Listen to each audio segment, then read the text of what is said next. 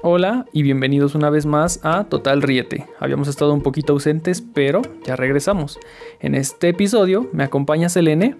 Hola a todos, espero que se encuentren muy bien. Un gusto estar de nuevo con ustedes. Y Víctor está pues ausente, pero esperemos que para las próximas ya nos, nos acompañe. Y bueno, este episodio que vamos a tratar les interesa mucho a quienes están estudiando la universidad, a quienes piensan estudiarla y a quienes ya salieron de la universidad seguramente se van a identificar pues con el, el título, que es lo que, lo que vieron en la imagen. Como dice el título, el tema de este podcast es depresión post-universidad. Y bueno, yo todavía estoy en el transcurso de la universidad, pero Serene ya salió. Y Víctor también, hace ya unos cuantos años. Entonces, ¿a qué nos referimos con depresión post-universidad? ¿Tú qué entiendes en este término, Selene?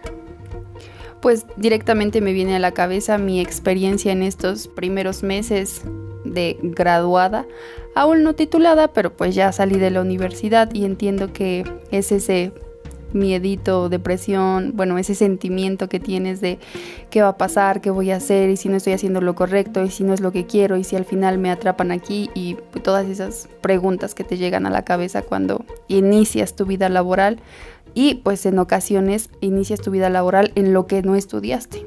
Entonces creo que algo así se me asemeja el tema. Cuando salimos de la primaria, es nuestra primera etapa donde conocemos amigos, donde desarrollamos este, nuestro pensamiento, etc.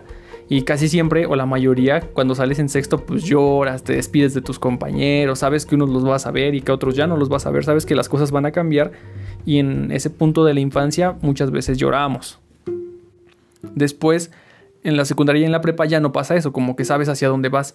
Pero cuando sales de la universidad sabes que estás dando un paso ya hacia la vida real, que ya si las decisiones que tomes pues ya son muy importantes y definitivas para tu vida. Pero como por qué nos deprimiríamos? ¿Por qué sería complicado si ya, ya estuviste en la universidad, ya eres casi un adulto o ya eres un adulto, pero todavía no eres pues al 100% responsable de ti? Pero pues si ya lo eres, ya vas a avanzar hacia pues depender de tus propias decisiones, tus ingresos, etcétera. Como porque sería deprimente llegar a la vida adulto si cuando estás en la prepa o en la secundaria lo que deseas es literalmente ya mandarte solo. Entonces, como por qué nos deprimiríamos? ¿Tú por qué sientes que te puedes deprimir saliendo de la universidad?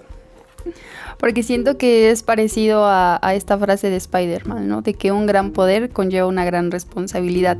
Y para mí el ser graduado es literalmente una responsabilidad. No es un gran poder, en algunas situaciones sí, pero sí por siempre es una gran responsabilidad. Entonces cuando tú no estás acostumbrado a que todo el peso de, de la vida adulta caiga sobre tus hombros, pues te llega el choque de decir, lo voy a hacer mal y me voy a equivocar. Entonces, ¿qué hago?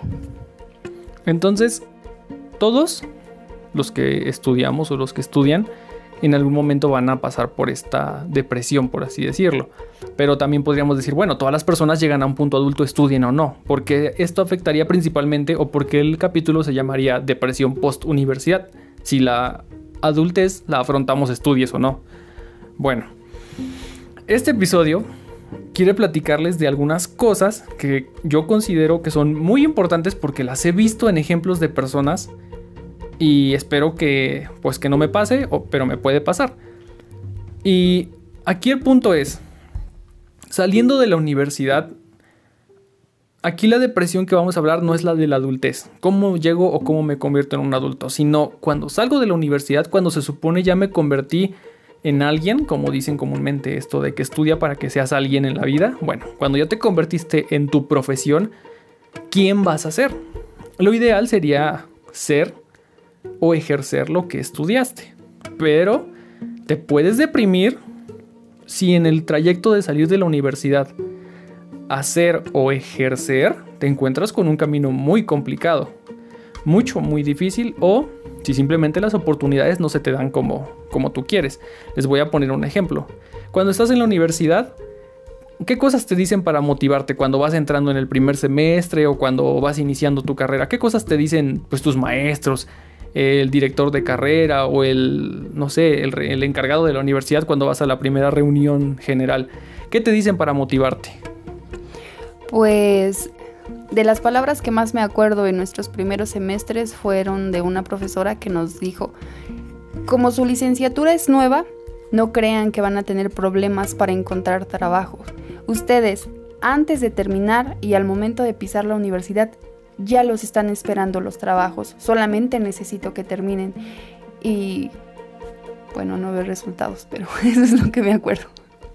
Sí, eso es justo el, primer punto que quiero yo acentuar. Cuando yo entré a la universidad por primera vez, porque he entrado un par de veces, recuerdo que nos decían, no sé si a ustedes les ha pasado, pero si les ha pasado, preocúpense.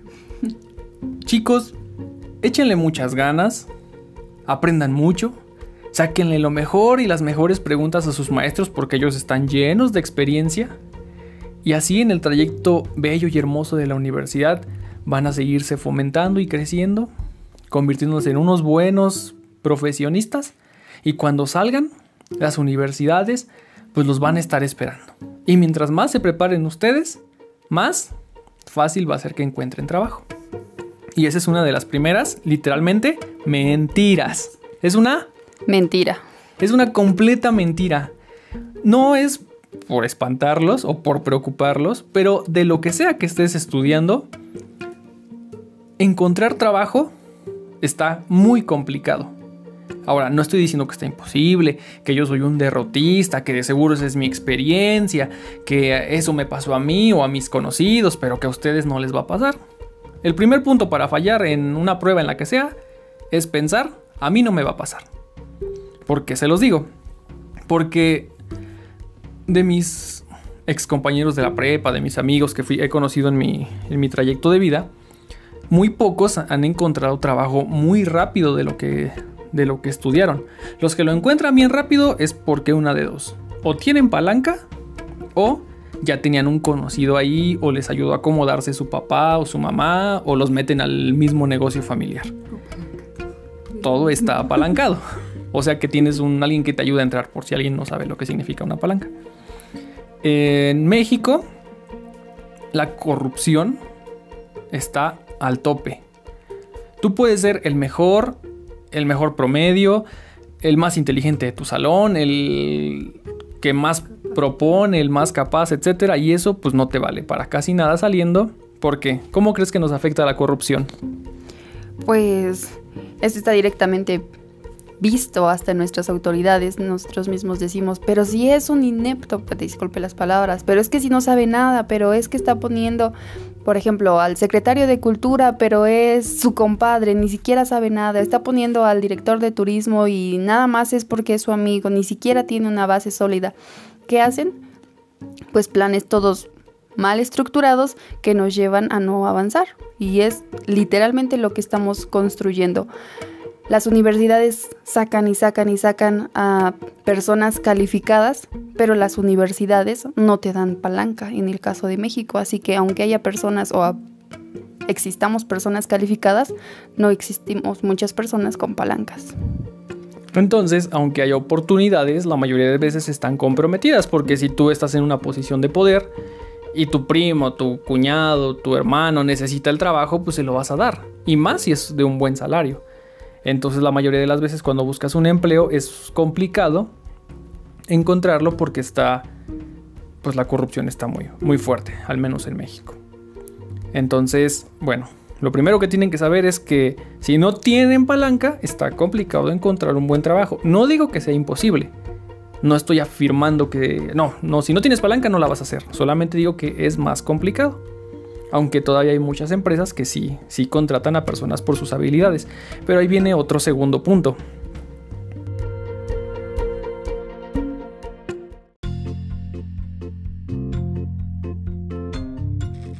El segundo punto, de otra de las cosas que te dicen en la universidad, que saliendo de la universidad puede hacer, puede hacer que te dé depresión, son los salarios. Principalmente el salario, tu ingreso, tu paga, eh, simplemente pues tu sueldo es el ingreso que tú vas a recibir por lo que tú estás haciendo. En México recientemente vi información y si tú lo buscas en internet hasta ahí como memes que muchas personas que no estudiaron ganan más que profesionistas porque tienen negocios, porque tienen no sé, alguna tienda, alguna estética, algún restaurante, etcétera, etcétera. Entonces todo esto también te puede causar pues un poco de confusión porque normalmente nos dicen estudia para que te vaya bien en la vida. Y lo creemos. Pero, pues no sé, Selene, si tú tengas algún ejemplo que nos quieras decir. He visto que esta persona que tiene un negocio le va mejor que a otras personas que han estudiado. Y esto no es una comparativa ni una denigración. Todo es muy respetable y la gente que triunfa en la vida, como sea que lo haga de una manera de derecho, por así decirlo, que no sea tranza, la verdad es muy respetable. Pero tú, platícanos de un ejemplo que hayas visto. Yo creo que el más sobresaliente es la señora a la que le voy a comprar mis taquitos de carnitas cuando estoy en la oficina y tengo hambre. Porque literalmente la señora en dos, en dos horas, en una hora, está ganando lo que yo gano en un día.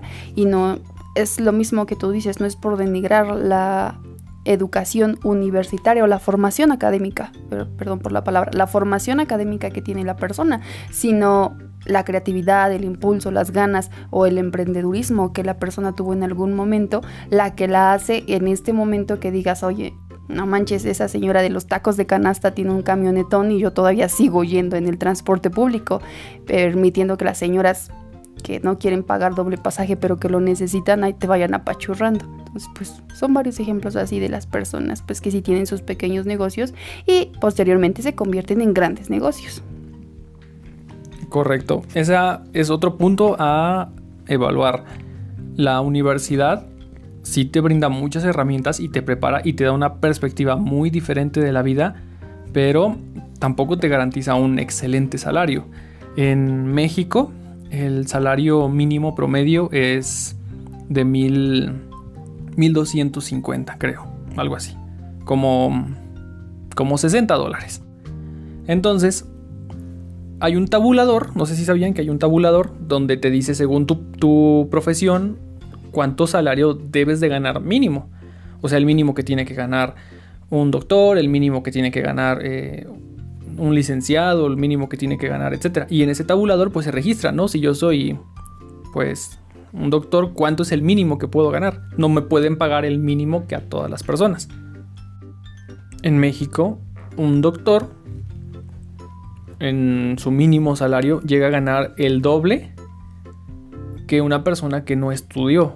O sea, si una persona que no estudió gana 1.250 pesos a la semana, o sea, 60 dólares, un, en promedio un doctor puede ganar 120 dólares a la semana.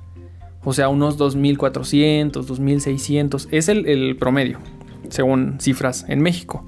Entonces, obviamente hay salarios muchísimo más altos, ¿no? Y dependiendo un, doctor dónde consiga trabajar o, si tiene su consultorio propio, pues son otras métricas. Pero aquí estamos hablando de empleos. En un empleo, una persona que gana el mínimo, un doctor que gana el mínimo. Entonces, la verdad, ganar 1200 a ganar 2500 tampoco es una eminencia para lo que has estudiado. Un doctor estudia 6, 7 años, hasta más si hace una especialidad.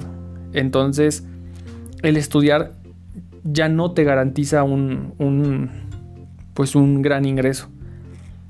Y esa es otra de las mentiras que nos dice la universidad y que probablemente pues haga que tengas una confusión al salir de la escuela, porque tú piensas que yo he visto muchos chicos que estudian mucho y que entran a la universidad creyendo que ya es el, o sea, el reto final, terminándola ya vas a estar listo. No sé si tú has visto algo así.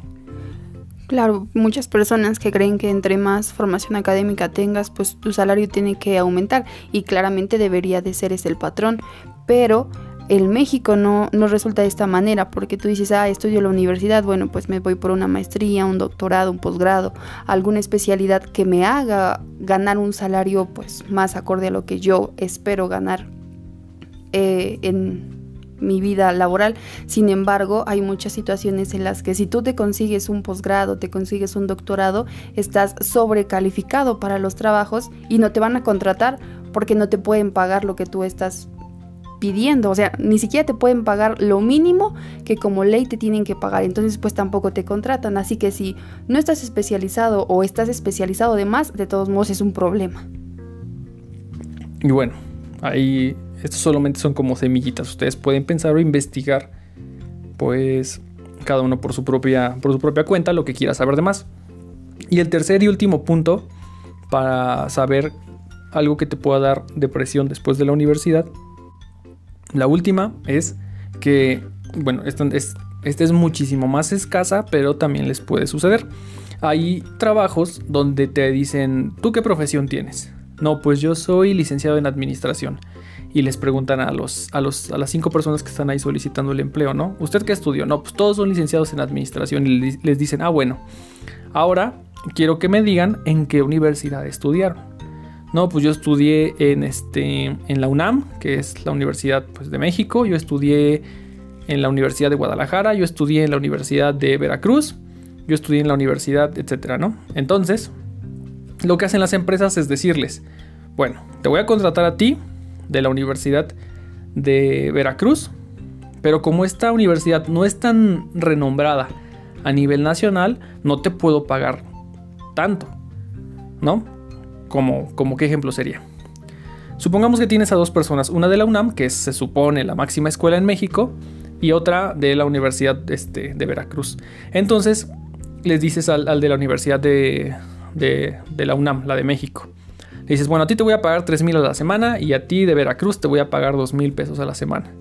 ¿Por qué? Porque estudiaste en una universidad no tan reconocida. Y como es, este muchacho de la UNAM tiene la misma experiencia pero viene de una universidad más reconocida, significa que su calidad de educación es mayor, entonces sus resultados van a ser mejores. Y al final de cuentas esto solo es un pretexto de las, de las empresas para pagarte menos. Pero si no sabían que eso pasa, bueno, eso pasa en México.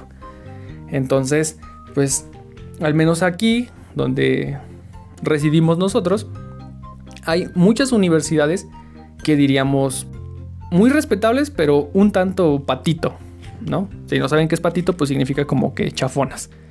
Que te cobran, no sé, ¿cuánto te cobra una universidad sencilla?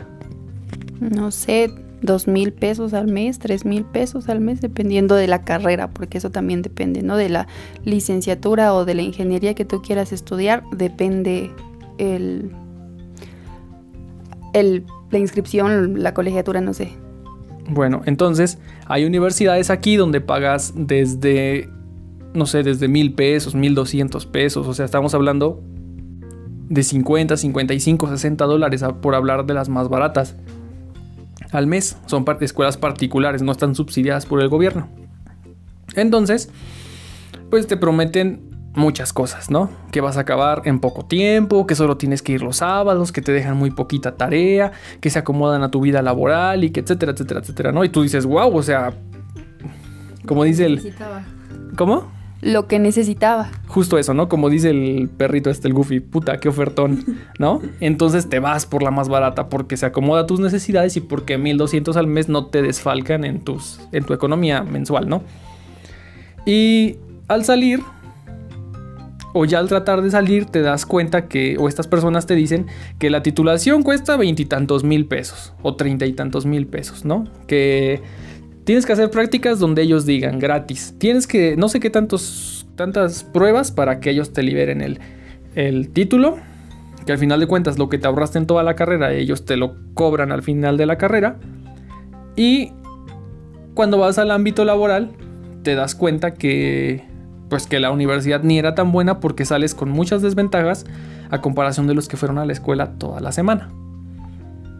Entonces, cuando te das cuenta de que los salarios están mal, de que no te pueden contratar por mucho que estudies, de que está complicado encontrar trabajo y de que tal vez fuiste a una universidad patito, pues te puede dar depresión después de salir de la universidad.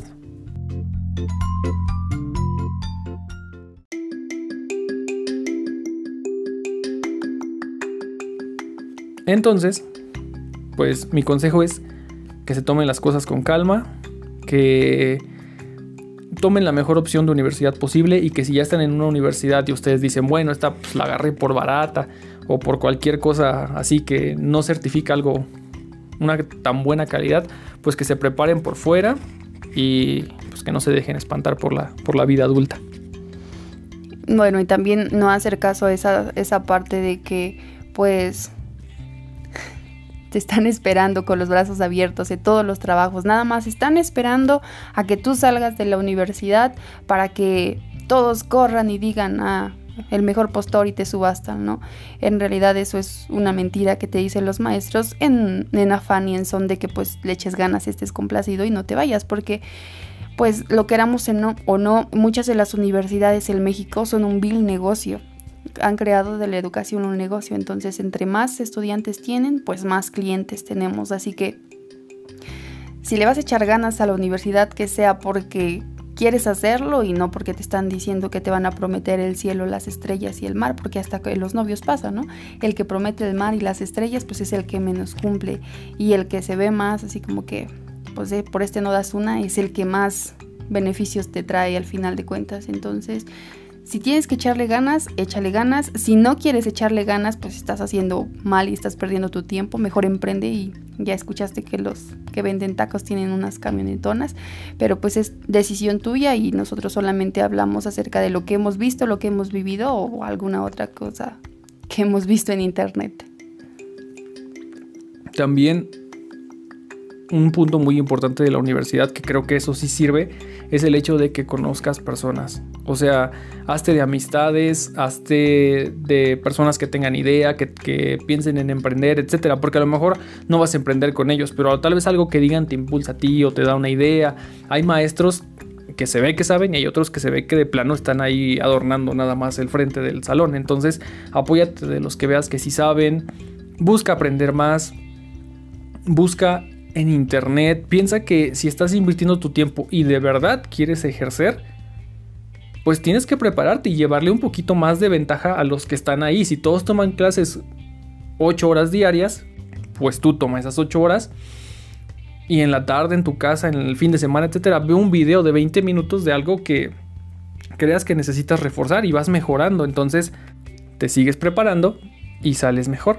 Y me decía un, un amigo que si desde que estás en la universidad puedes conseguirte de medio tiempo o de fin de semana un trabajo que vaya afín a lo que estás estudiando, cuando salgas de la universidad ya vas a tener tres o dos o un año o seis meses de experiencia real.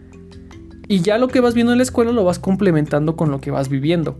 Pero si quieres llevarte la universidad suave, y después de cuatro años de solamente teoría, teoría, teoría, teoría, salir al mundo laboral y decir que ya tienes algo que ofrecer, pues estás mal. Porque nada más de administración de empresas, que es una carrera que ya se puso muy de moda, y si investigas cuántas personas se titulan, ni siquiera cada año, cada medio año, estamos hablando de miles, casi de cientos de miles. O sea, imagínate que de tu carrera en enero, en este enero que acaba de pasar, salieron 70 mil. 70 mil licenciados en, en, administración de empresas. Y ahorita en junio, que es cuando salen más grandes, van a salir 100 mil. Y así va, salen 70, salen 100, salen 70, salen 100. ¿Y tú por qué te creíste que lo que te dijeron de que ibas a salir y que te iban a ofrecer trabajo luego, luego, ya piensas que con eso tienes la vida resuelta? Pues en realidad estás muy equivocado, porque ya vas a salir a competir de entrada con los 60 mil que salen, estoy hablando a nivel nacional de México, no de una sola universidad a nivel nacional de la misma carrera. Más los 100.000 que salieron a mediados de año, más los 70.000 que salieron. Ok, a lo mejor otros ya encontraron trabajo. Pero aún así estás compitiendo contra muchísimos.